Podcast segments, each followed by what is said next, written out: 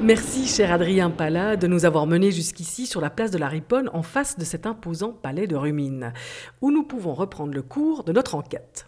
Bien caché dans l'épaisseur des bois du Jura, Louis s'en échappait régulièrement pour mener son enquête. Infatigable, il cherchait toujours sa bien-aimée. À force de patience et de ruse, il apprit ce qui s'était passé la nuit de la disparition de Maya.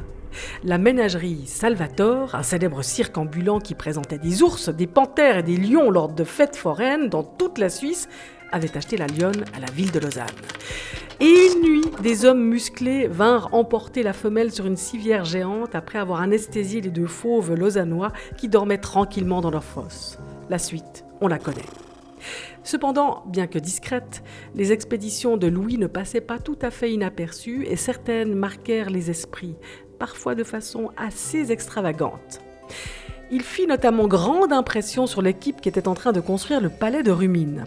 Entre 1892 et 1906, l'architecte Gaspard André et le sculpteur Louis Huberti ont en effet dû croiser le noble félin à plusieurs reprises.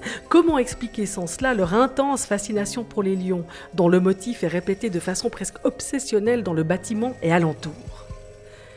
C'est certain, des lions, il y en a partout. Sur les portes principales du palais, sur les petites colonnes blanches à côté de l'entrée principale, à l'intérieur du bâtiment, au niveau intermédiaire, sur la mosaïque devant la fontaine, sur la colonne monumentale qui se dresse devant le palais. Bon, ce lion-là est carrément ailé, mi-aigle, mi-lion, il figure un griffon. Le sculpteur avait beaucoup d'imagination.